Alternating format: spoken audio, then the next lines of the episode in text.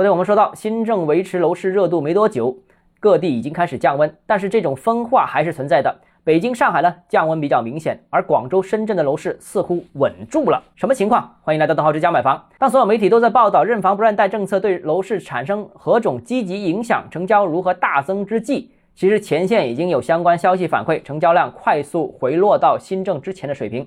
那北京的情况是最为明显的。认房不认贷政策落地之后的第二天、第三天，那新房成交每天都超过一千套啊，基本上是两天就达到了半个月的水平。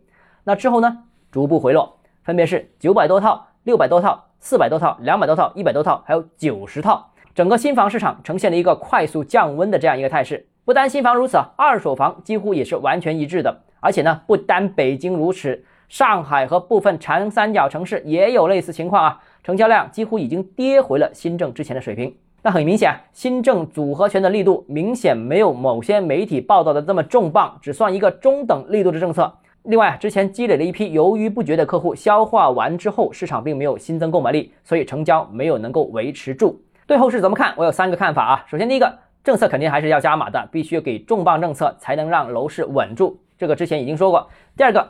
且看看未来一个月成交量能否再次回升，因为我拿到的数据啊，各大城市虽然成交量又跌回了新政前的水平，但是呢，绝大多数城市的楼盘的到访量呢，却是明显高于之前的情况。因为有新增到访，未来就有可能有新增需求。第三个，我们重点关注一下广州。根据广州最大一家中介机构的统计数据显示啊，八月二十八号到九月三号一周到访的客户量是五千一百多台。而九月四号到九月十号一周到访的客户量是七千一百台，那说明了新政之后，其实客户看房的量还是增加了不少。另外，我也查看了广州销售量最大的一家房地产开发商的数据，新房的成交量和到访的客户量都稳住了，并没有出现像上海和北京那样的报复性上涨之后又出现断崖式下跌。那这是什么原因造成的呢？